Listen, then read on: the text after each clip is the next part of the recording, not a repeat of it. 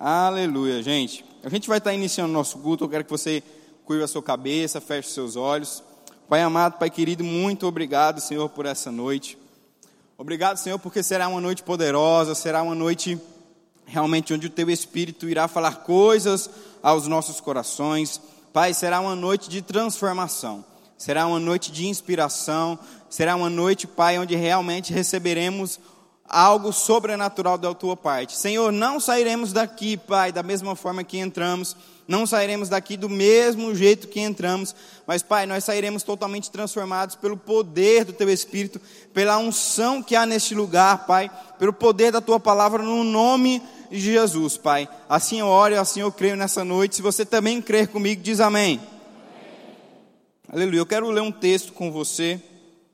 É, na verdade, é uma história e está relacionada àquilo que nós vamos estar falando nessa noite. Quero que você possa ficar atento aí enquanto eu leio rapidamente. E ela se inicia assim: Na reunião de pais de família de uma escola, a diretora ressaltava o apoio que eles deveriam dar a seus filhos.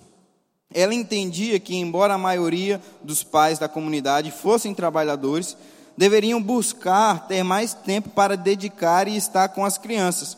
Entretanto, a diretora se surpreendeu quando um dos pais se levantou e explicou que não tinha tempo de falar com seu filho durante a semana. Quando saía para o trabalho era muito cedo e seu filho ainda estava dormindo. E quando voltava para casa era muito tarde e a criança já estava dormindo. Além disso, explicou que tinha que trabalhar dessa forma para sustentar a família. Acrescentou que não ter tempo para o filho o angustiava muito. No entanto, buscava compensar a falta, dando-lhe um beijo todas as noites, quando chegava a casa. E para que o seu filho soubesse que ele havia ido ver enquanto dormia, fazia um nó na ponta do lençol. Quando meu filho se levantar e ver o nó, sabe que seu pai esteve ali e o beijou. E o nó no meio o nó é o meio de elo de comunicação entre eu e meu filho. A diretora se emocionou com aquela singular história. Surpreendeu ainda mais quando comprovou que o filho daquele homem era um dos melhores alunos da escola. Sabe, querido, a mensagem que subiu no meu coração nessa noite é relacionada a você que é pai. Amém? Se eu pudesse dar um título a essa mensagem, eu chamaria ela de Pai dos Pais. Sabe que nessa história que nós lemos, nós vemos um pai compromissado, um pai esforçado, um pai que não tinha tempo para dar ao seu filho, mas de alguma maneira ele tentava recompensar aquele filho com aquele nó que era um elo entre eles. E sabe que muitas vezes somos assim com Deus, às vezes a gente acha que Deus não está ali. Às vezes a gente acha que Deus sumiu. A gente às vezes acha que Deus desapareceu. Às vezes a gente acha que Deus nos esqueceu. Quem aqui já se sentiu assim? Poucas pessoas, eita glória. Eu fui um deles, eu achei que Deus já tinha me esquecido. Eu achei que Deus já tinha me abandonado. Mas sabe que a gente vê por meio dessa história um pai esforçado que, mesmo tendo tantas coisas para fazer, para não fazer com que seu filho esquecesse dele, eles tinham um elo ali. Sabe que por mais que você ache que Deus te esqueceu, Deus jamais te esqueceu.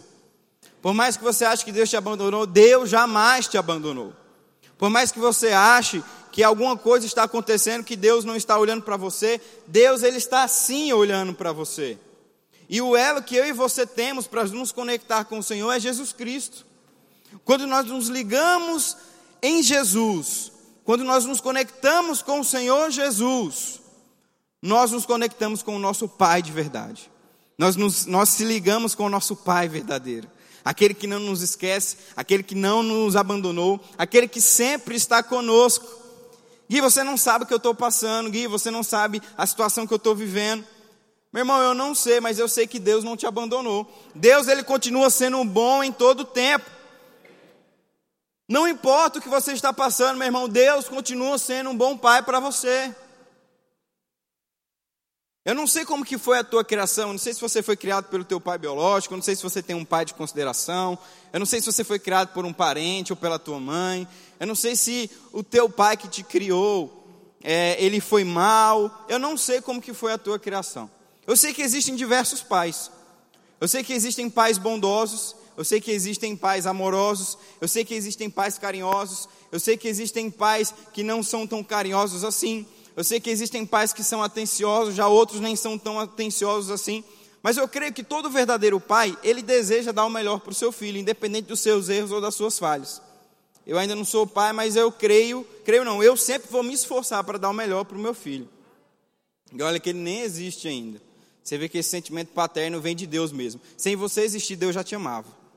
Deus nem sabia, na verdade Deus sabia, mas antes de você nascer, Deus já amava você de todo o seu de todo o coração dele. Mas eu não sei como que foi a tua criação, não sei se teu pai errou com você, eu não sei se você foi injustiçado, mas eu sei que existe um pai que é melhor que todos os pais. Existe, eu sei que existe um pai que é padrão. Eu sei que existe um pai que é perfeito. Eu sei que existe um pai que ele é maravilhoso. Eu sei que existe um pai que não erra. E é nessa noite que nós vamos entender quem é esse pai. Quem é o pai dos pais? Quem é o melhor pai? Quem é o pai perfeito? Quem é o pai que não erra? Nós vamos conhecer esse pai hoje, é o nosso Deus. Ah, Gui, mas eu já conheço Deus. Será que você conhece quem é teu verdadeiro pai? Nessa noite nós vamos aprender quem Deus é de verdade na sua essência. Quem Deus ele é? Quem Deus é para você? Amém? Eu creio que nessa noite o Espírito Santo vai fazer coisas poderosas na nossa vida. Eu creio que Deus vai fazer coisas poderosas na minha vida nessa noite. Mas Gui, você que está trazendo a palavra, e daí? Eu vou receber da parte de Deus nessa noite, eu creio que você também vai receber da parte de Deus nessa noite. Amém? Então fica com o teu coração conectado que o Espírito Santo vai falar coisas aos nossos corações. Vai comigo lá para Efésios. Eita glória, Efésios capítulo 3. Deus é muito bom. Deus é um bom pai. Hum. Efésios no capítulo 3, no versículo de número 14.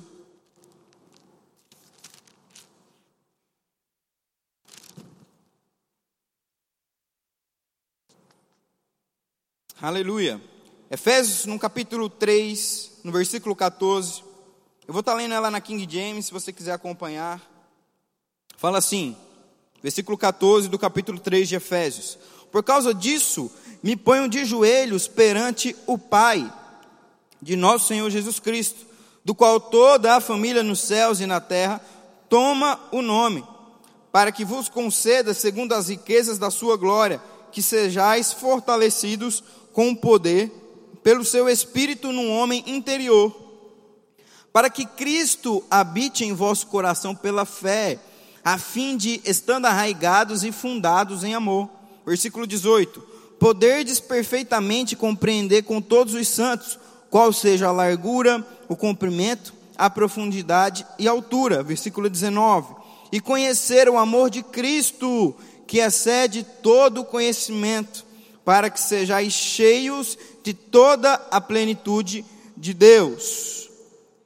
E conhece, vou repetir de novo o versículo 19: Conhecer o amor de Cristo que excede todo entendimento, para que sejais cheios de toda a plenitude de Deus. Uma das coisas que nós vamos entender a princípio dessa mensagem é que Deus, na sua essência, Ele é amor. O caráter de Deus exala amor. O caráter do Pai exala amor sobre os seus filhos, sobre a terra.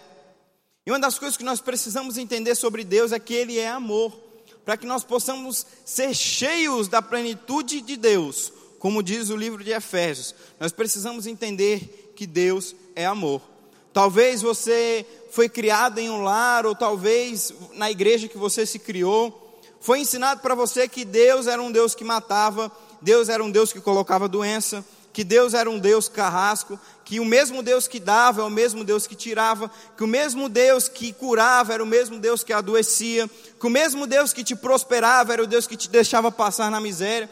Talvez foi esse pai que você conheceu que Deus era. Talvez foi te ensinado isso. Talvez você aprendeu que esse era o pai que você estava servindo ali.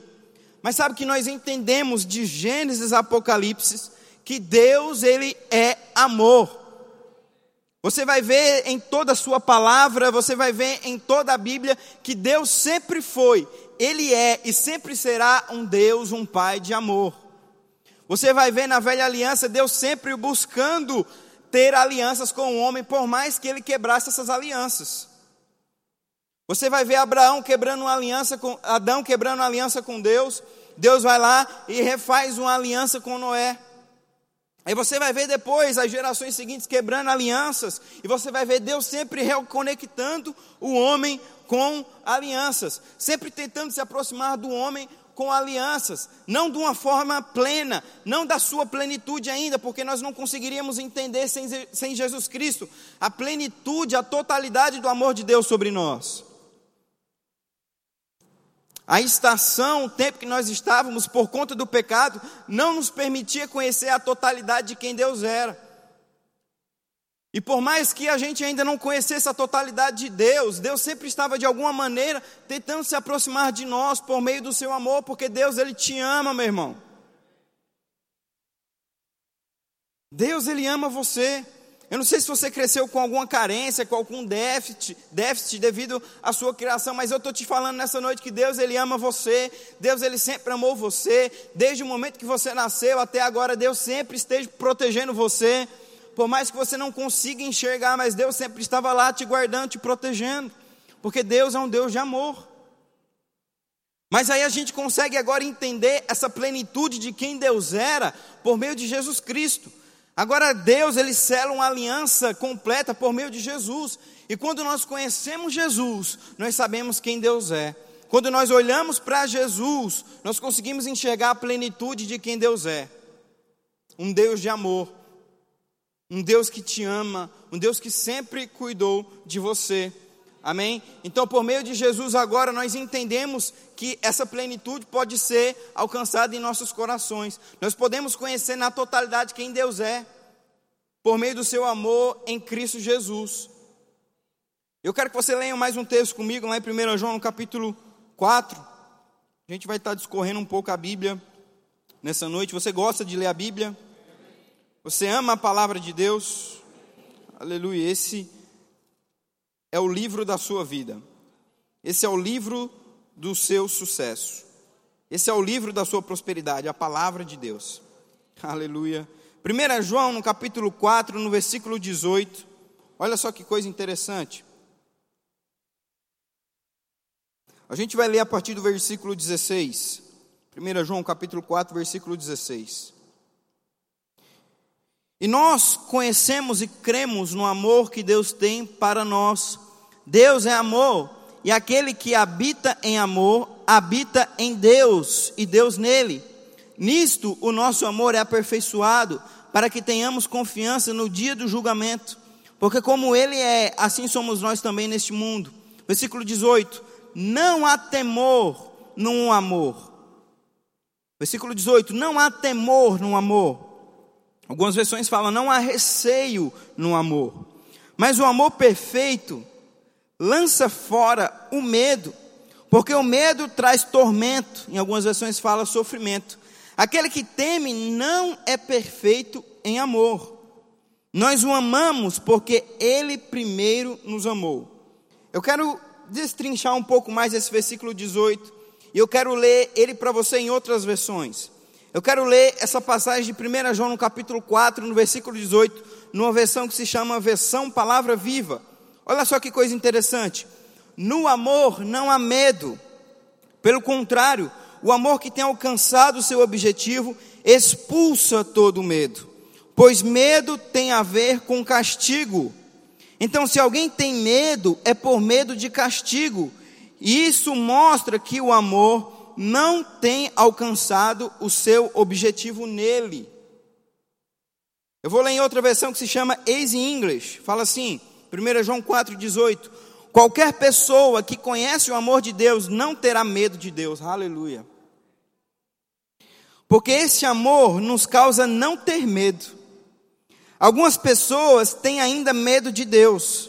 Elas pensam que Deus irá puni-las. Então, se alguém tem medo de Deus, isso ainda acontece porque não tem confiança no amor que Deus tem por elas. Meu Deus do céu.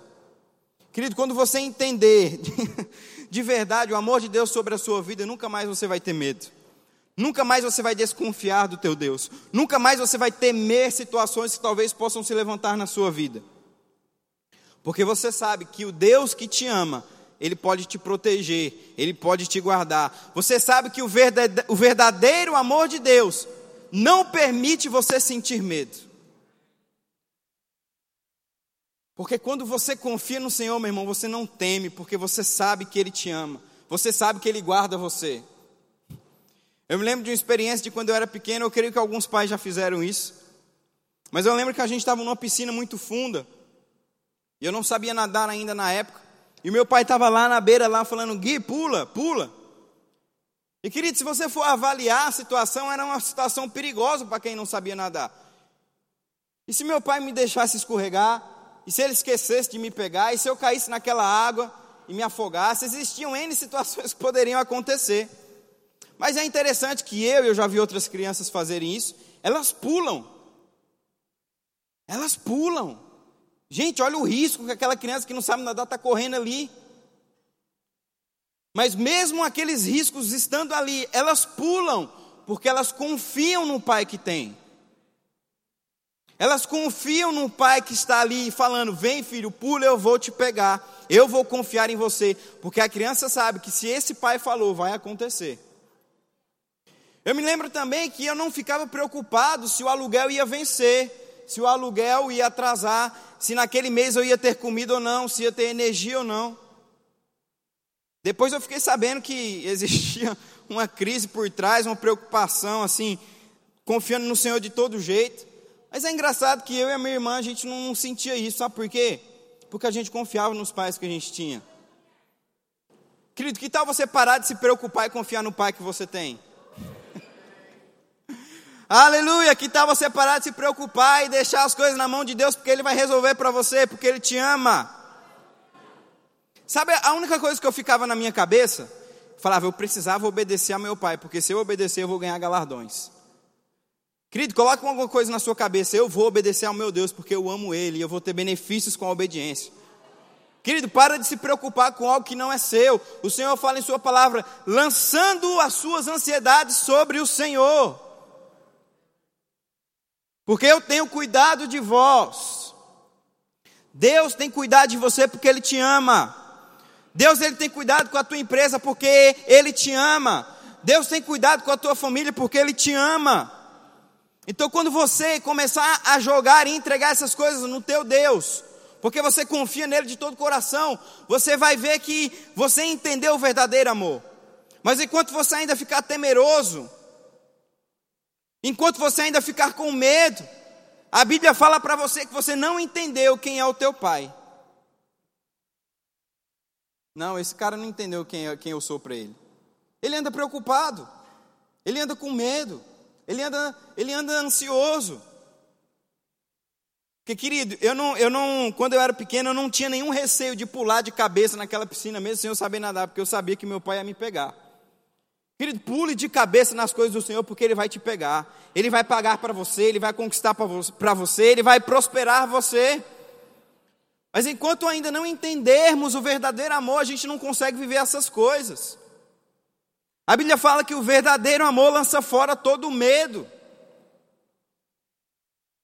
Mas, querido, como é que eu vou conhecer? Como é que eu vou deixar esse amor entrar se eu não conhecer quem Deus é para mim?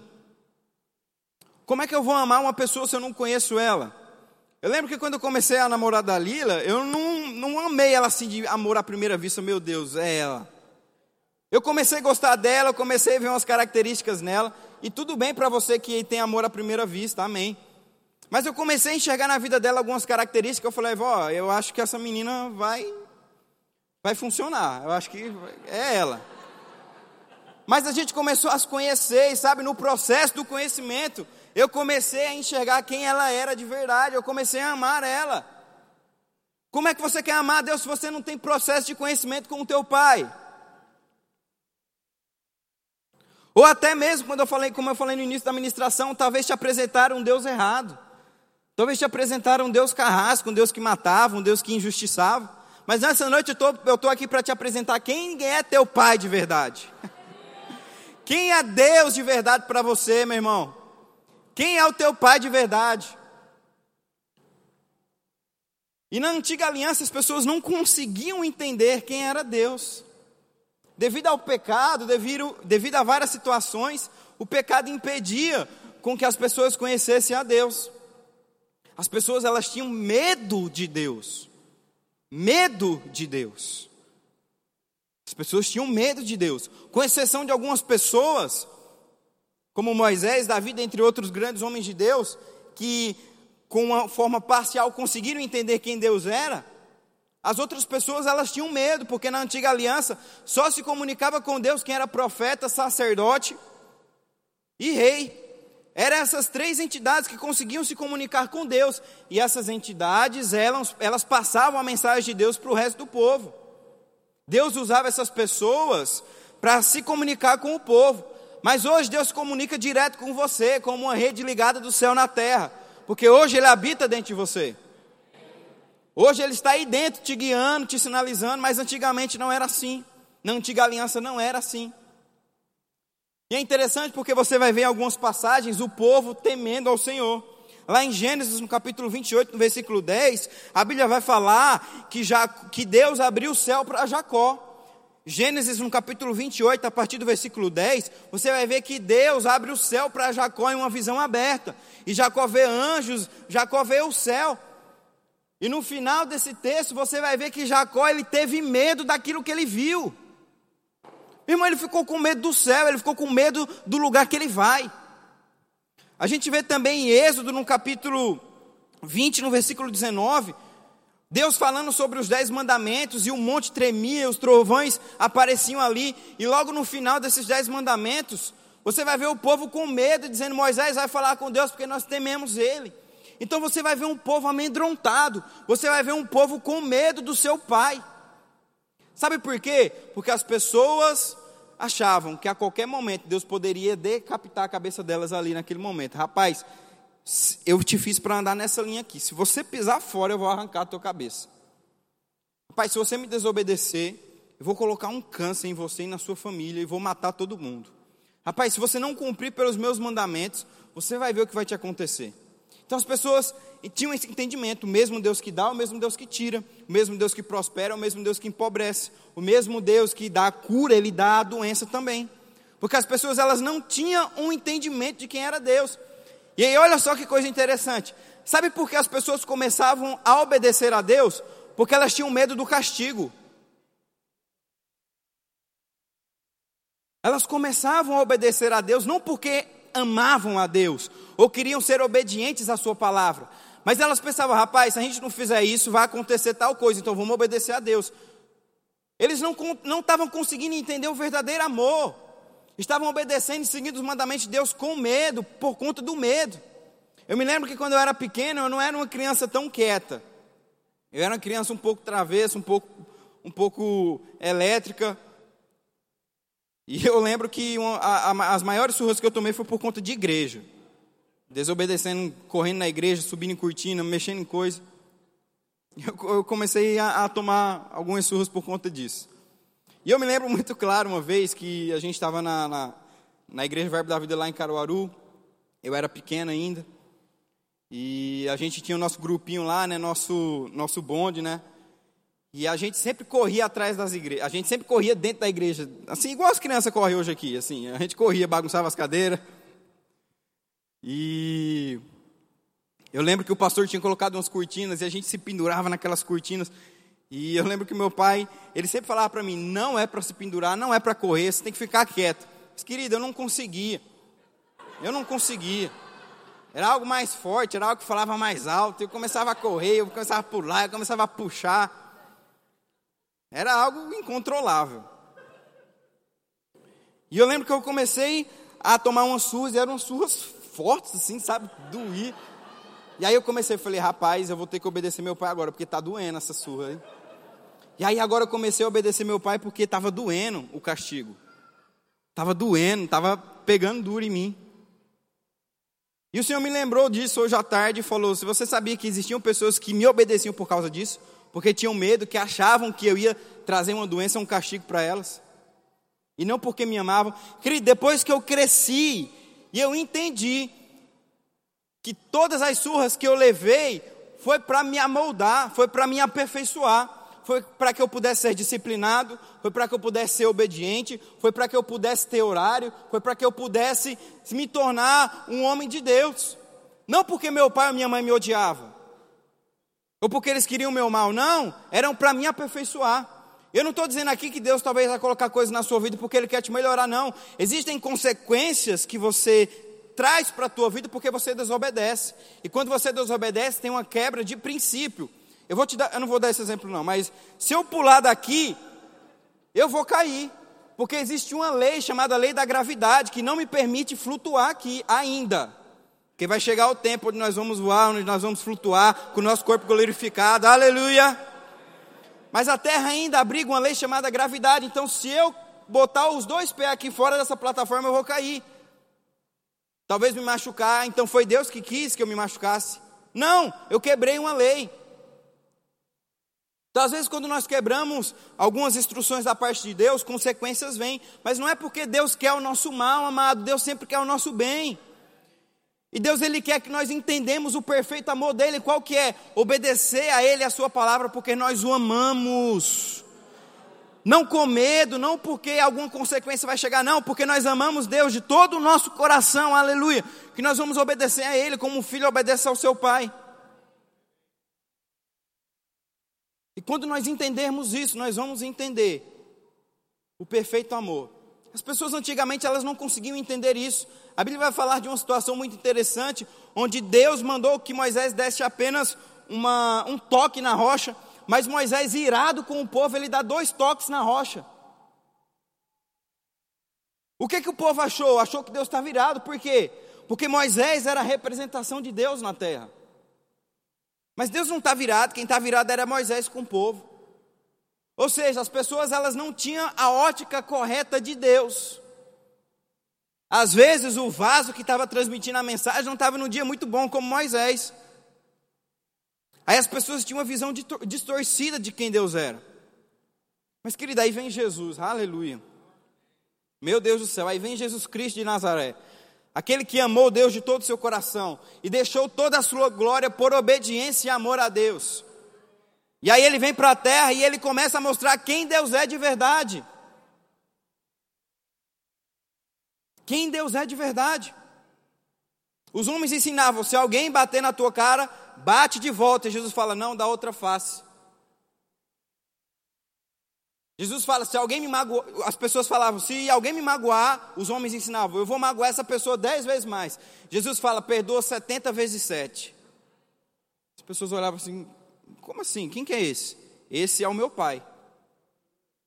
Não, mas a gente conhece um Deus, um Deus que, que mata, um Deus que, que arranca a cabeça, um Deus que ma matou, vai ferir também. Não, esse Deus te apresentaram errado. Esse é um Deus, um Deus de amor, um Deus que te ama, um Deus que perdoa, um Deus que tem misericórdia, um Deus que sempre traz a cura, um Deus que sempre traz a prosperidade. Esse é o Pai de vocês. E aí Jesus ele vem, deixa toda a sua glória e ele se abriga dentro de um corpo humano para mostrar para as pessoas: eu preciso abaixar o meu nível para mostrar a essas pessoas quem Deus é. Eu gosto de um exemplo que eu ouvi uma vez. Era como se é, é, as pessoas fossem peixes dentro do aquário e Deus fosse nós, os homens. Você já viu que diferente de um cachorro, de um gato, o peixe ele não tem afeto com você? O peixe ele tem medo de você. Você joga a comida lá, ele come, se esconde. Você bate no vidro, ele corre, ele, ele vai embora. Para o peixe, você é uma criatura muito grande, você é uma criatura muito horripilante, você é alguém que traz medo para ele. Mas o que, que Jesus faz? Fala, rapaz, essas pessoas não essas pessoas não estão conhecendo quem Deus é. Eu vou me transformar em peixe e vou mostrar para elas, no nível delas, quem Deus é. Eu vou, eu vou deixar essa categoria aqui de glória, de, de, de poder, e eu vou entrar no corpo humano para mostrar para essas pessoas quem Deus é. Aí agora, se você coloca o óculos de Cristo, você consegue ver com nitidez quem Deus é de verdade. Você consegue ver com clareza, você consegue ver com nitidez de que Deus ele nunca matou, mas Deus é um Deus de vida, que Deus ele nunca trouxe doença, mas ele é um Deus que sempre trouxe a cura, que Deus nunca foi um Deus que trouxe miséria, mas é um Deus que sempre trouxe prosperidade. Esse é o Pai que nós temos, esse é o Pai que nós servimos, esse é o Pai dos pais. Aleluia. Querido, eu me animo, porque quando o conhecimento chega, pessoas são libertas. O diabo ele começa a aprisionar pessoas no conhecimento, tirando o conhecimento da vida das pessoas para que elas não possam entender quem Deus é na vida delas.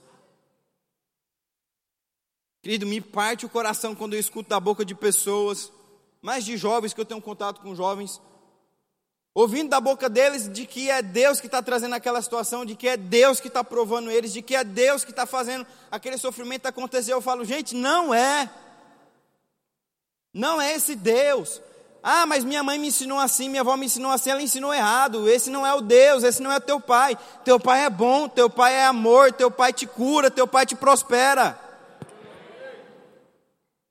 Esse é o Deus, esse é o pai que nós servimos.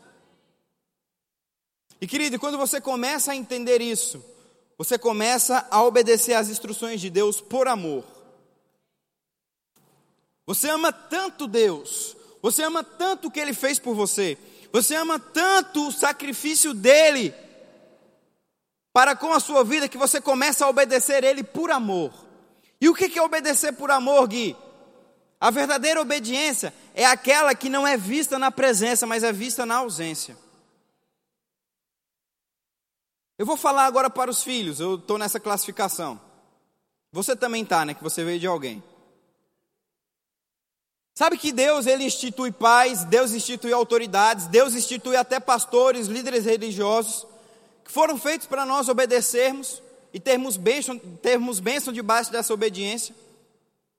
E começando por eles e depois partindo para Deus. Quando você obedece simplesmente quando estão te vendo, essa não é a verdadeira obediência. A verdadeira obediência é quando não está ninguém vendo e você continua obedecendo porque você ama.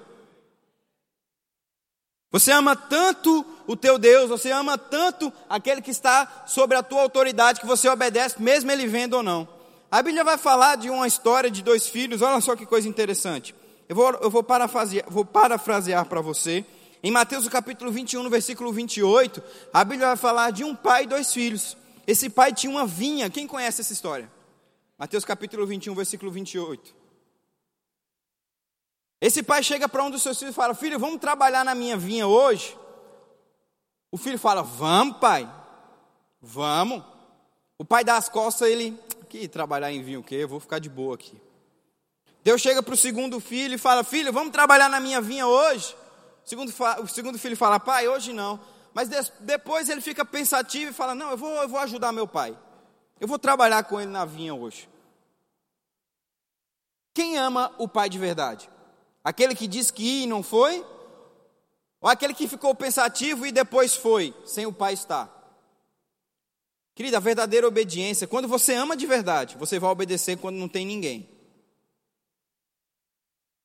Aleluia. Às vezes Deus vai usar pessoas aqui para falar coisas para você, faz isso, faz aquilo. Você fala amém, amém, amém, amém, eu vou fazer, eu vou fazer. Mas daí o profeta vai embora, o pastor vai embora, a igreja fecha, começa segunda-feira, e aquilo que aquele homem falou, aquela mulher falou para você, exige sacrifícios de você. Aí não tem ninguém vendo. Aí você fala: "Não, eu vou eu vou continuar falando da vida dos outros mesmo". Eu falei para o pastor ontem que eu não ia, mas eu vou continuar. Ah, eu vou continuar com mentira ainda. Não, mentindo para minha mulher, mentindo para meus filhos. Mas você falou ontem na presença de Deus que ia mudar. Você não ama Deus de verdade. Quando nós amamos de verdade, nós obedecemos tanto na presença como na ausência, principalmente na ausência. Quando não tem ninguém vendo, quando não tem ninguém cobrando, quando não tem ninguém ali em cima de você, falando para você fazer, e você obedece, você prova para você e para a palavra e, e para todo mundo que você ama aquilo de verdade. Porque você ama tanto que, independente da presença ou da ausência, você vai obedecer. E deixa eu te falar uma coisa: existe provisão na obediência. Existe provisão na verdadeira obediência. Quando você obedece às instruções de Deus, vem provisão de Deus para você e para a tua casa. Mas, querido, tem que ser de verdade, tem que ser de amor. Para de querer obedecer ao Senhor. Eu vou me incluir nisso também, que nós, que, que nós possamos parar de querer obedecer a Deus por, com medo de alguma coisa acontecer, ou querendo obedecer a Ele por troca. O que é por troca? Ah, eu só vou obedecer a Deus porque eu vou ter benefício. Não, começa a obedecer e amar a Deus porque você ama Ele de verdade. Você ama tanto Deus e o que Ele tem feito na tua vida, que você vai obedecer a Ele, vai seguir os mandamentos dEle, independente do que está acontecendo. Não deixa o diabo te enganar nessa área. Não deixa o diabo te ludibriar nessa área. Porque quando nós entendemos o verdadeiro amor de Deus, meu irmão, nada nem ninguém mais vai tirar isso do nosso coração. Rapaz, Deus ele fez tanto por mim, Deus ele tem feito tanto por mim, Deus ele vai fazer tanto por mim que eu, meu Deus, eu, eu amo ele, eu vou obedecer a ele. Mas você é louco, olha o que está acontecendo. Você está indo para aquele lugar, não tem nada nem ninguém, cara, você não entende o meu amor por Deus. Como assim, cara? Você vai abrir essa empresa do nada, com que dinheiro? Cara, você não entende o meu amor por Deus, Ele está mandando, eu tenho que fazer, porque eu amo tanto Ele. E aí você vai ver a provisão de Deus acontecendo na tua vida dia após dia. A Bíblia fala que os planos de Deus, que os planos de Deus para a tua vida são planos do bem e não planos de sofrimento. Você já parou para pensar nisso? São planos do bem, não planos de sofrimento. Quem faz planos está pensando no futuro. Quando você se programa para viajar, você está fazendo planos. Você começa a juntar, você começa a organizar. Quando você vai, sei lá, fazer uma casa, comprar um carro, você começa a se planejar. A não ser que seja um milagre de Deus. Quem aqui quer viver milagre de Deus? Eu quero. Eu me planejo, mas querida, é todo o tempo esperando um milagre. Falar, rapaz, eu estou planejando aqui, mas de repente tudo isso aqui vira de cabeça para baixo e Deus me surpreende. Mas de uma maneira natural, racional, a gente faz planos. E planos remete a futuro. A Bíblia fala que os planos de Deus para a tua vida são planos do bem, não planos de sofrimento. Ei, o futuro de Deus para a tua vida é um futuro do bem, não de sofrimento. Quando Deus começa a fazer planos para a tua vida, são planos do bem. É que lá no futuro Ele vai continuar te abençoando. Ele te abençoou hoje no presente, Ele te abençoou no, no passado. Porque Ele te ama. Ele é um pai bom. Diga assim comigo: Deus é um pai bom. Deus é um pai de amor. Aleluia, aleluia. Eu quero que você leia mais um texto comigo aí. Em Hebreus, no capítulo 10, no verso 19. Aleluia. Obrigado, Deus.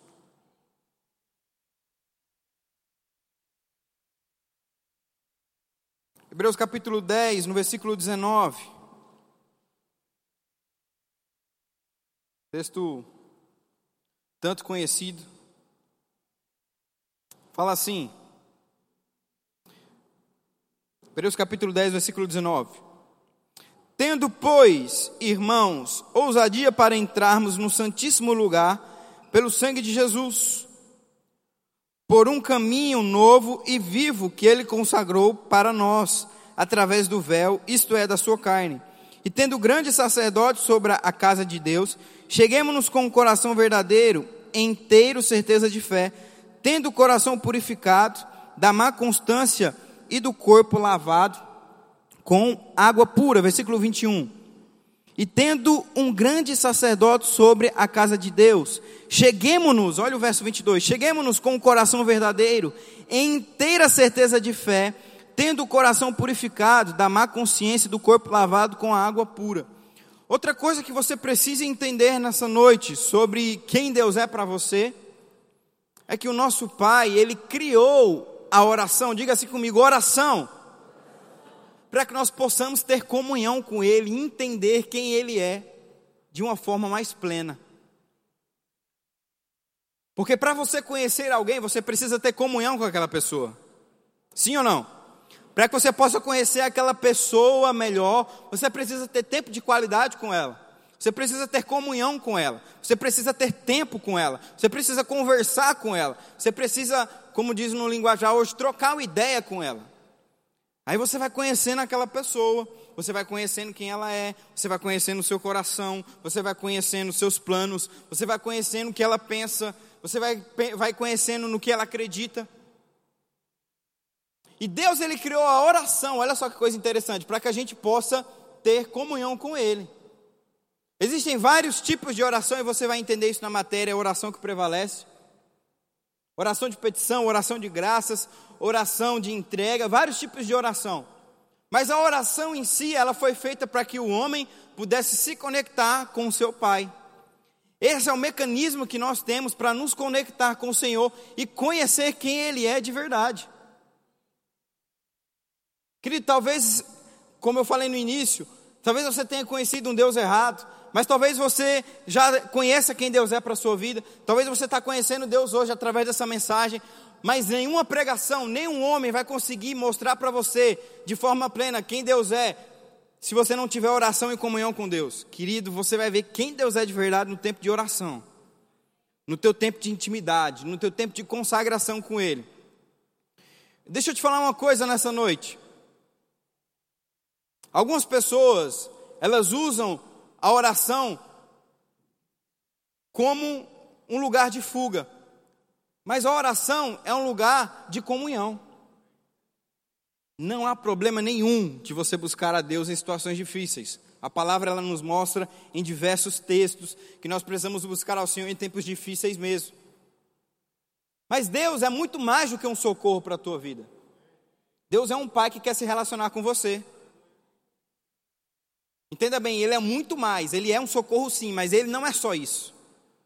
Tem algumas pessoas que têm Deus como botão de emergência. Tá tudo desmoronando, ela aperta. Deus é o meu socorro. E realmente ele é. Mas, querido, Deus é muito mais que isso. Deus é um pai que quer se relacionar com você. Deus é um pai que quer ter comunhão com você. Deus é um pai que quer mostrar os planos dele para você por meio da oração, por meio do tempo de presença, por meio do tempo de comunhão. Meu Deus. Deus, Ele quer que você tenha um tempo de intimidade com Ele tão grande, que você perca a noção do tempo, de tão bom que está aquela presença com Ele. O irmão Reagan fala em seus livros que, o irmão Reagan Júnior, né, o filho dele, fala em seus livros, que às vezes ele ficava dias sem ver o pai dele, porque o pai dele estava em tempo de oração. O irmão Reagan às vezes passava tanto tempo na presença de Deus que ele esquecia de comer. De tanto, de tanto tempo que ele passava na presença de Deus, ouvindo, conversando, recebendo instruções, conhecendo quem Deus era de verdade. Querido, que tal você começar a perder a noção do tempo, de tanto tempo que você vai ficar na presença de Deus? Não, acho que você não quer isso não. Que tal você começar a perder a noção do tempo, de tão bom que está a presença de Deus para você? Isso não tem a ver com quem tem chamado ou quem tem ministério, isso tem a ver com quem é filho. Se você aceitou Jesus, está disponível para você. Deus quer se relacionar com você, meu irmão. Deus ele quer ter tempo de comunhão com você. Deus ele quer abraçar você. Deus ele quer se relacionar com você. Deus ele quer contar os planos dele para você, os futuros que ele tem para a tua vida. E querido, é no tempo de intimidade, é no tempo de oração que nós vamos crescer, que nós vamos nos aperfeiçoar. Existem coisas que somente no tempo de oração vão acontecer na sua vida. Existem coisas que vão ser geradas, assim como uma mãe grávida gera o seu filho. Nenhum filho nasce de um mês, dois meses naturalmente falando, né, se, se a criança é, é, é, é saudável. Ele tem um tempo a ser gerado. Ele tem um tempo para desenvolver o seu coração, o seu cérebro, o seu corpo, os seus pulmões, os seus órgãos. E esse tempo, em média, são nove meses. Existem coisas que Deus tem para a tua vida que precisam ser geradas no ventre da oração no ventre da presença, você orando, tendo tempo ali com o Senhor, conhecendo quem é teu Pai, conhecendo a vontade dele para a tua vida, sabe por quê? Porque vão chegar fases na sua vida que o diabo talvez vai trazer dúvida para você, e se você não souber quem é Deus, você vai titubear, você vai duvidar. Sabe por que Abraão não duvidou e confiou no Senhor? Porque ele sabia quem Deus era para ele. Sabe por que Jesus, pela fé, não temeu a cruz? Porque ele sabia o Pai que ele servia. Queridos, vão chegar situações na sua vida. Eu não estou apraguejando nem trazendo praga para você. Isso é a palavra de Deus que alega. Existem situações que vão chegar às vezes para você, que vão te fazer duvidar de Deus se você não tiver alicerçado na palavra. Situações que parecem não ter solução, situações que o teu bolso não pode resolver, situações que a tua empresa ou teu patrão não pode conseguir, situações que o médico às vezes não pode resolver. E se você não conhecer quem Deus é para você, aquela situação ela vai te vencer. Mas Deus já venceu todas as coisas, mas você precisa saber disso. Deus é o campeão dos campeões. Deus já venceu a batalha e entregou o ouro na sua mão. Mas você precisa entender isso. E onde é que você vai entender isso? É no tempo de comunhão, é no tempo da presença. É orando, é ali, na presença do Senhor, onde Ele vai te revelar coisas, onde Ele vai te mostrar coisas. Existem fases, existiram fases na vida do irmão Rega, que eram fases que não tinham solução, mas ele tinha um tempo tão intenso na presença de Deus, que ele sabia, rapaz, eu vou ficar até o fim, porque Deus está comigo. Ele tinha um tempo tão intenso com Deus que ele sabia, rapaz, eu vou recuar. Ele tinha e conhecia tão bem o pai que ele tinha que ele falava, rapaz, eu vou virar para a direita, eu vou para aquele lugar, eu vou para esse. Porque ele conhecia quem era Deus no tempo de oração, no tempo de entrega. E deixa eu te falar uma coisa que talvez possa mudar a sua vida nessa noite. No tempo de entrega, Deus vai moldar o teu caráter. No tempo de entrega, Deus vai moldar a tua essência. Porque tem coisas que o poder não pode resolver. Mas só o tempo de comunhão com a mudança de caráter que vão transformar a tua vida. Sansão tinha um poder extraordinário, uma unção maravilhosa. Deus ungiu aquele homem de uma maneira sobrenatural com força. Mas o poder não salvou a vida daquele homem porque ele não tinha caráter. Ele não tinha vida. E quem não tem tempo com Deus, dificilmente vai ter uma vida correta. Saul era um homem extraordinário, começou bem, começou, meu Deus, sensacional, mas no meio do caminho se perdeu. No meio do caminho deixou a soberba entrar no seu coração. E por mais que era um homem que tinha talento, um homem que tinha potencial, não conseguiu cumprir até o fim aquilo que Deus chamou, porque deixou o caráter ser afetado. Existiram grandes homens de Deus, grandes mulheres de Deus, que esvaziavam hospitais, que colocavam cadeiras de homens e mulheres e cadeiras de rodas de pé, curavam câncer. Cânceres em estados terminais, eles iam lá e curavam. Homens poderosíssimos, ungidos por Deus, mas tiveram escândalos, tiveram suas vidas ceifadas antes do tempo, porque não tinham caráter, não tinham vida. E deixa eu te falar uma coisa: a presença molda o teu caráter, porque quando você conhece a Deus, você sabe que Deus é um Deus íntegro, e não tem como, não tem como quem está exposto à presença de Deus continuar com o caráter deformado. Porque você começa a conhecer quem Deus é para você e você começa a se parecer com Deus. Você começa a entender quem Deus é e você começa a se parecer com Ele. Você começa a ser mais semelhante a Deus, um Deus íntegro, um Deus de caráter, um Deus que Ele continua sendo fiel à Sua palavra. E é só no tempo de presença que você vai entender isso. É só no tempo de comunhão com Deus que você consegue entender isso. Querido, quando você consegue entender quem Deus é na sua plenitude, nunca mais você vai sofrer na sua vida. Nunca mais você vai buscar por coisas que ele já achou. Eu achei, eu vi isso esses dias, eu achei muito interessante. Existem pessoas que buscam felicidade lá fora, existem pessoas que buscam prosperidade lá fora, existem pessoas que buscam paz lá fora, existem pessoas que buscam restauração de casamento e relacionamentos lá fora. Mas elas estão procurando errado, porque alguém já achou isso para elas. Só se procura algo que está perdido, e Deus já achou tudo isso para nós. Existem pessoas que estão buscando felicidade, mas estão buscando no lugar errado, porque Jesus já achou essa felicidade para nós. Estão buscando prosperidade lá fora, mas Ele já achou prosperidade para nós. Buscando paz, buscando tranquilidade, quando Jesus já achou tudo isso para nós, queridos. Meu Deus, quando você encontrar Jesus, tudo isso vai ser suprido na sua vida. Você nunca mais vai procurar por felicidade, porque a felicidade você já encontrou. Você nunca mais vai procurar por prosperidade, porque a prosperidade alguém já achou. E quando você encontra esse alguém que é Jesus, que é a sua palavra, que é o teu Deus, o teu Pai, tudo fica tranquilo. Tudo anda conforme deve andar. Tudo começa a fluir na sua vida. Meu Deus, porque você conseguiu entender isso. Você conseguiu que o teu Pai é um Deus bom, é um Deus de amor. É um Deus que ama você, é um Deus que no meio da sua presença, num tempo de intimidade, você vai conhecer melhor quem Ele é. Querida, é extraordinário isso. Se você não tem tempo de intimidade com Deus, tenha. Quanto tempo? Não existe tempo. Quanto mais você tiver, mais você vai conhecer quem Deus é para você. Quanto mais você buscar, mais você vai ter. Deus é uma fonte inesgotável. Deus é uma fonte que não cessa. Deus é uma fonte que quanto mais você busca, mais Ele vai ter para te dar. Eu estimulo você a fazer isso. E você vai ver que a tua vida, o teu ministério, a tua empresa, a tua casa, a tua família, o relacionamento com os teus filhos vai ser totalmente diferente.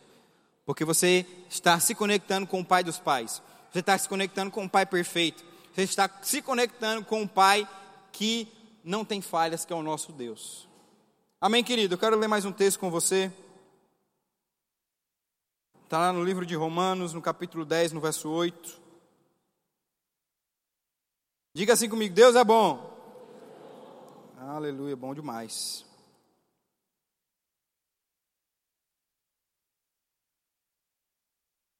Romanos no capítulo 10, no versículo 8.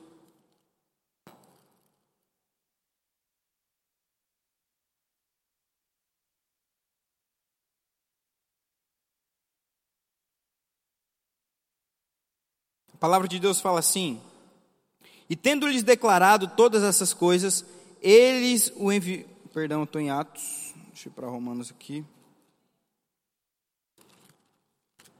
Romanos capítulo 10, versículo 8. Mas o que diz? A palavra está junto de ti, na tua boca e no teu coração.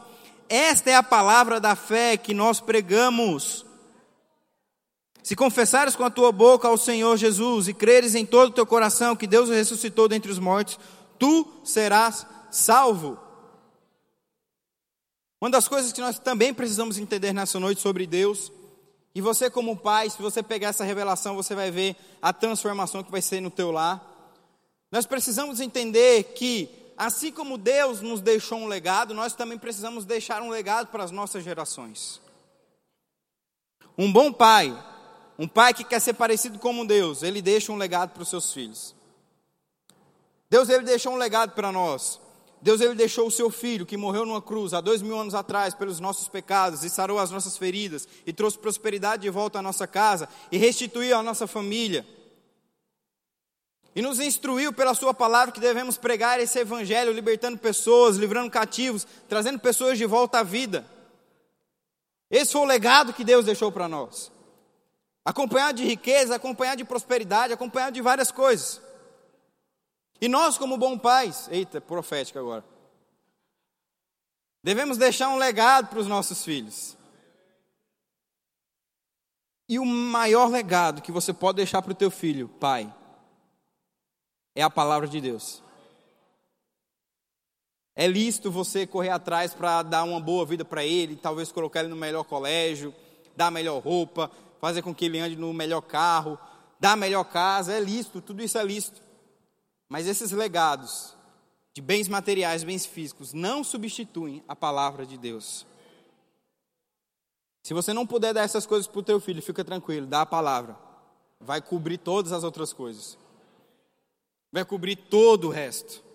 A palavra de Deus é o maior legado que nós, possamos, que nós podemos deixar para os nossos filhos e para as futuras gerações. E sabe, querido, que meu pai já falou aqui várias vezes um pouco da nossa história, um pouco de como Jesus alcançou a nossa família. Foi uma, foi uma decisão assim, nos últimos dos últimos. O casamento dos meus pais estavam acabado, estava tudo indo de mal a pior. Mas a palavra de Deus, ela veio de uma maneira sobrenatural e alcançou a nossa vida. Porque, querido, quem carrega a promessa nunca será deixado para trás. Você carrega a promessa de Deus sobre a tua vida. Você carrega a promessa de Deus sobre a tua vida. Jezabel olhou para o profeta e falou: Não vai se pôr o sol antes que eu decapite a tua cabeça. Antes que o sol se ponha, eu vou arrancar a tua cabeça, eu vou te matar, profeta. Passou-se um dia, passou-se dois anos, passou-se três anos, passou-se mil anos, passou-se dois mil anos e aquela mulher dos infernos não conseguiu matar o profeta. Porque quem carrega a promessa de Deus não é eliminado. Quem carrega a promessa de Deus não é aniquilado. Querido, eu e você carregamos a promessa de Deus. Não importa onde você estiver, não importa em que lugar você está inserido, a palavra vai alcançar você. E alcançou a minha família. Na época, o país estava enfrentando uma grande crise devido à má administração dos governantes. Nosso país é muito próspero, mas dado na mão de má administradores, se tornou um país em crise, um país que estava passando por várias dificuldades e era classificado como um dos piores países do mundo. Dentro desse, dentro do, do, um dos piores países do mundo, existia uma das regiões mais pobres do Brasil, que era o Nordeste brasileiro. Dentro dessa região mais pobre, existia um dos estados mais pobres, que era o estado de Pernambuco, o estado onde eu e a minha família estávamos. Dentro desse estado existia uma das cidades mais pobres daquele estado. Dentro dessa cidade mais pobre, do país mais pobre, do estado mais pobre, a gente estava inserido em um dos piores bairros daquela cidade. Querido, você olha no papai e fala: Meu Deus, esse aí vai virar. Esse casamento vai divorciar, esses meninos aí vão virar bandido. Não vai dar, não. Onde eles estão? No pior lugar do mundo. Querido, quem carrega a promessa é alcançado por Deus. Quem carrega a promessa é salvo pelo Senhor. Quem carrega a promessa não é deixado para trás, mas Deus vai te alcançar, mesmo se você estiver no pior país do mundo, da região mais pobre daquele país, do estado mais pobre, da cidade mais pobre, não importa onde você estiver, a palavra de Deus vai alcançar você, meu irmão.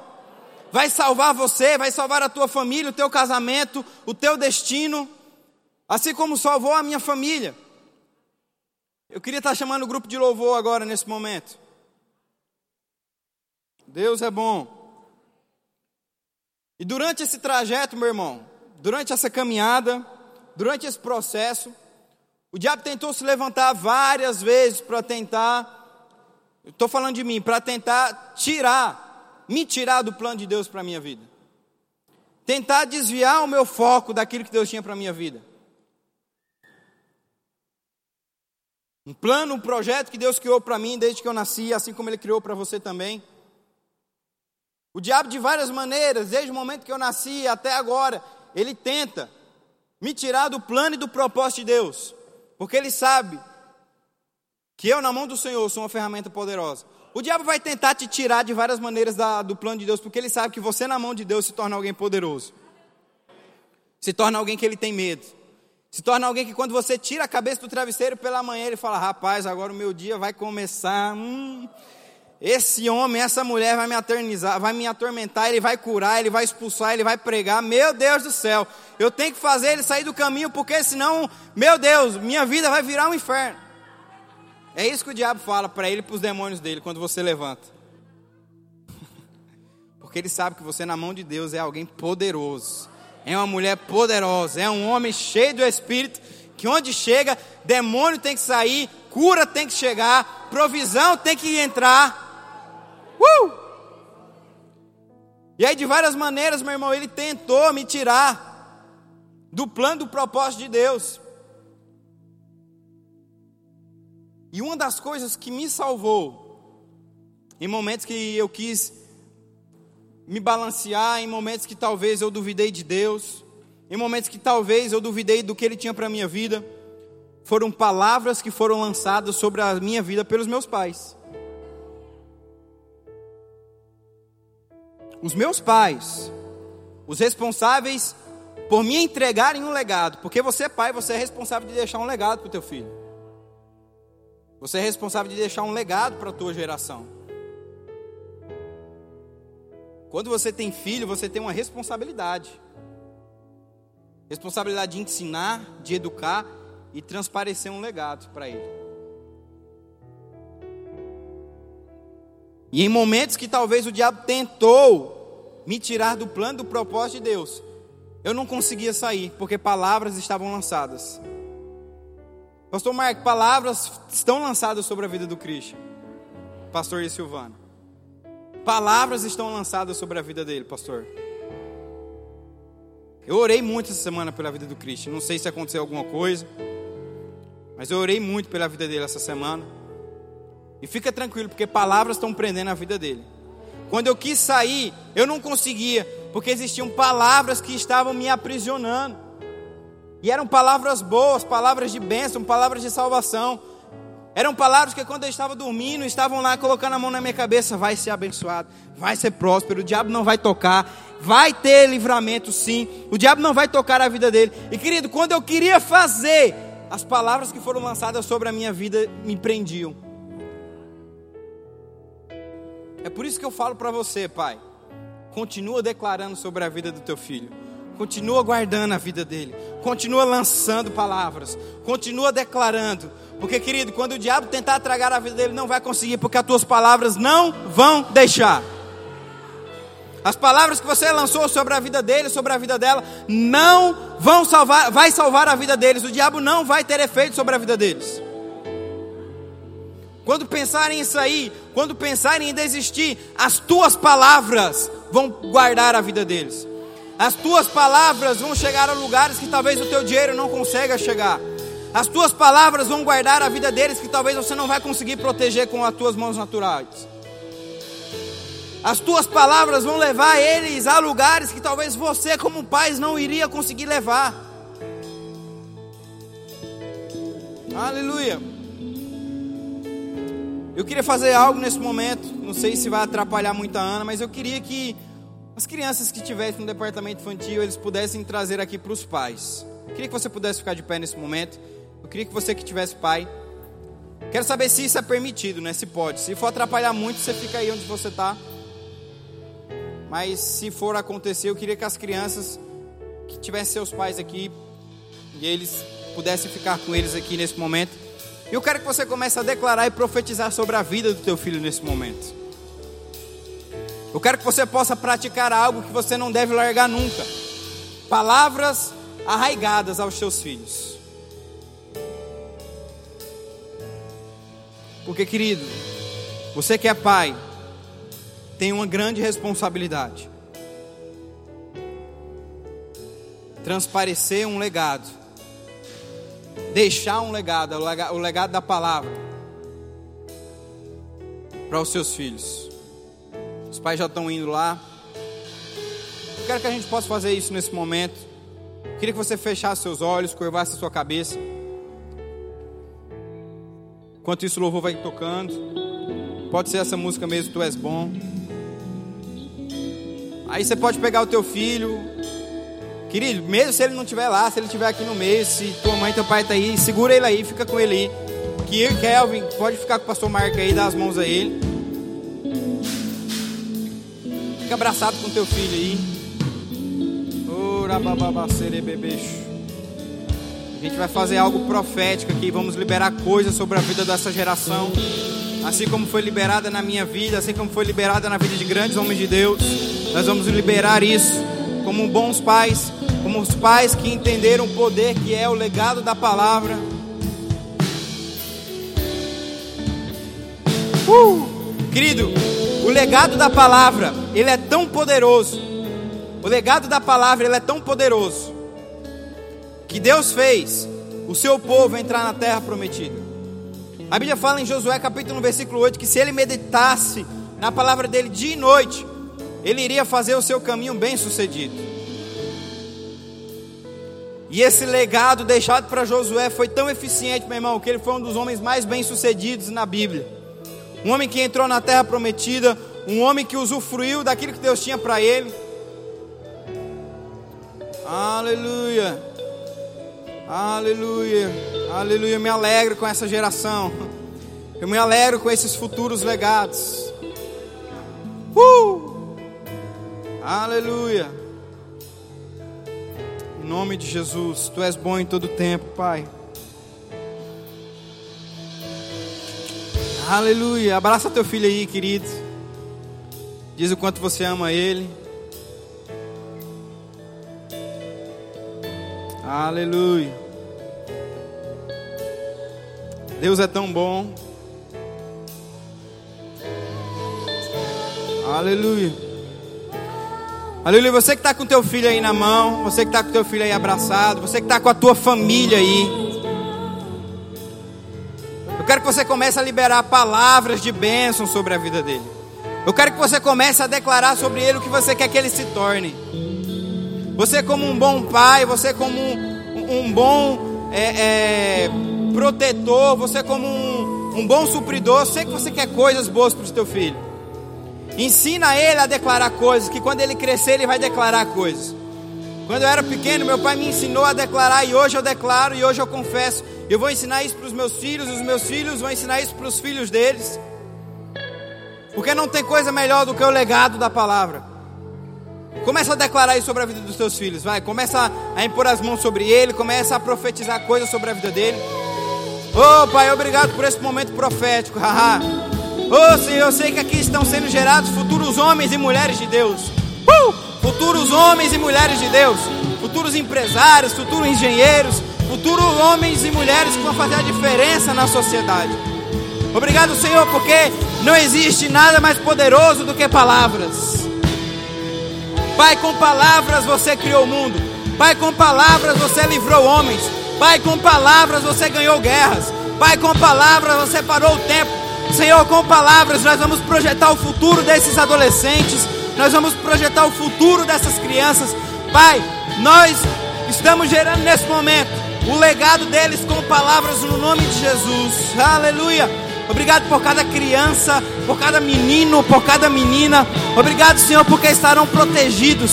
O diabo não tem poder sobre o teu filho, irmão. O diabo não tem poder sobre a tua casa, meu irmão. O diabo não vai tocar na tua geração, não vai, porque o poder das palavras estão protegendo, está guardando em nome de Jesus. Aleluia. Oh, santo és, Pai, Ramanamassei.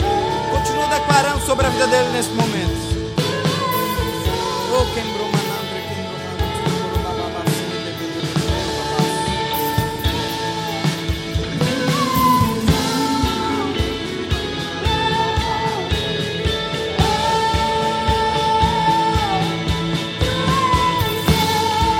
Aleluia, tu és bom.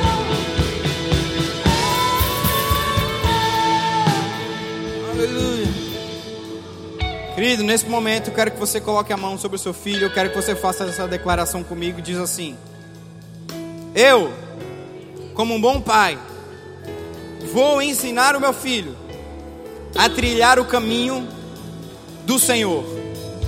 Ele não vai desviar nem para a direita, ele não vai desviar nem para a esquerda, mas ele permanecerá firme, constante, no caminho que Deus projetou para ele.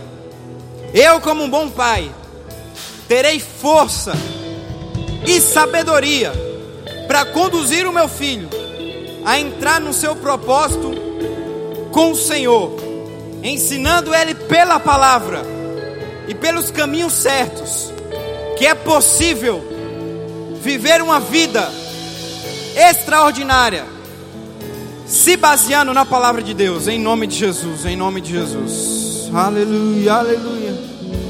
Receba isso nessa noite, meu irmão, em nome de Jesus, em nome de Jesus. Vai tomando teu assento. A Ana me pediu para você conduzir novamente teus filhos para o DI, que ela tem um recado para eles. Conduz eles novamente lá, eles estão guardados, estão protegidos pela palavra do Senhor em nome de Jesus. Aleluia, que momento lindo, amém. Que momento profético.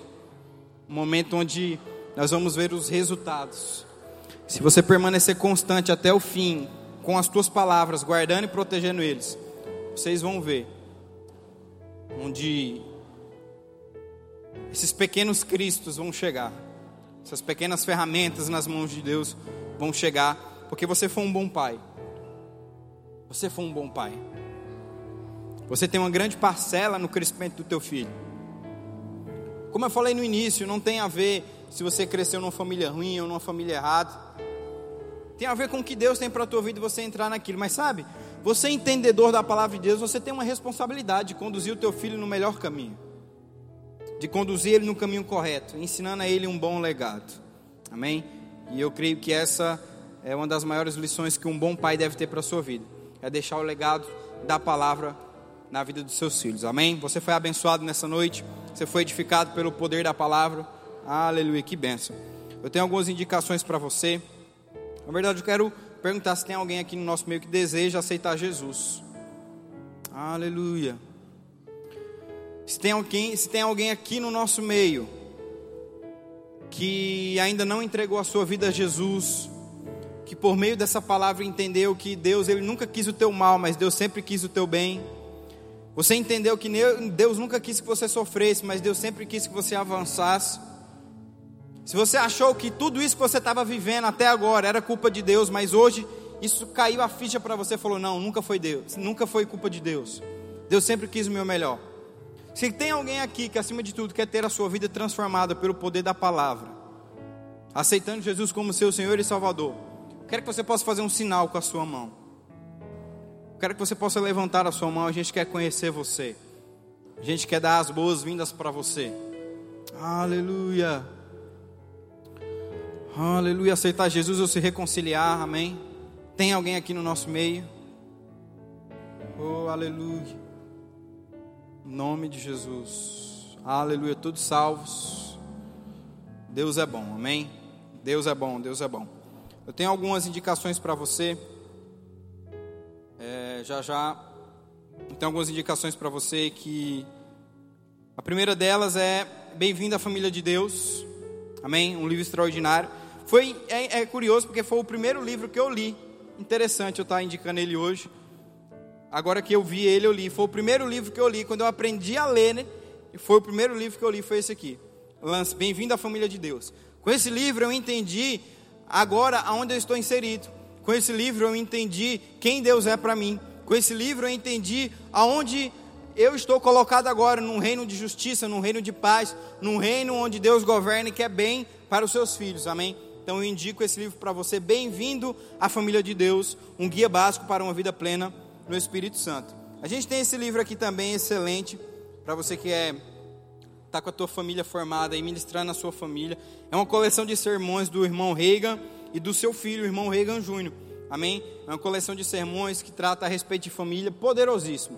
Amém? É muito bom para que você possa estar se reunindo é, com a tua família em tempos de, de, de, debater a palavra mesmo. Eu indico você a estar lendo esse livro, separando um tempo para a tua família, para que vocês possam estar orando e meditando a palavra. Amém? Eu me lembro que quando eu era pequeno, meu pai ele sempre fazia, a gente chamava de cultinho. A gente fazia os cultinhos em casa. Amém? Tinha a direção, tinha a palavra. E como era, como era bom para mim esses momentos. Amém? Vocês lembram disso? Era bom, né? E esse livro é muito bom para você estar tá fazendo isso com a tua família. Amém? Ensinando o teu filho no melhor caminho. Amém? Eu, eu, eu, eu, sugiro a você, é melhor você ensinar ele a fazer um culto que ele aprenda a fazer uma festa com as pessoas do mundo. Eu vou repetir de novo para você que que não caiu como revelação. Ensina teu filho a fazer culto, que nunca mais ele vai fazer uma festa. Amém? Então esse livro é poderoso para que você possa estar fazendo isso. E tem esse livro aqui que eu comecei a ler e eu já fui tremendamente impactado. O nosso pastor leu e indicou. Eu, eu aconselho para você também. Eu tô, eu tô lendo, tô na metade dele, já fui tremendamente impactado. Do Luciano e daquele subirá como flechas, preparando e projetando os filhos para o propósito divino. Aquilo que nós acabamos de fazer, esse momento profético. Mas você vai ver que a palavra, o caminho da palavra é o melhor caminho para o teu filho. Amém? É o melhor caminho que você deve, deve ensinar a ele a seguir. E dentre outros livros que nós temos sobre família, sobre pais, na nossa livraria que é repleta de literaturas poderosas que vão transformar para sempre a tua vida se você deixar esses conteúdos entrarem no teu coração. Eu queria que você que está nos visitando hoje pela primeira vez, por gentileza, venha aqui na frente. A gente quer orar por você. A gente quer orar por você, visitante. Se você não se sentir constrangido, está fazendo isso, né? Se eu fiz certo, né? Amém. Pode vir, gente. Fica com vergonha não, você que está nos visitando. Vem aí, a gente quer fazer uma oração por você. Oração nunca é demais, amém? Vem aí orar. A gente quer orar pela tua vida, quer agradecer pela tua presença. Olha aí que bênção. Quantos visitantes.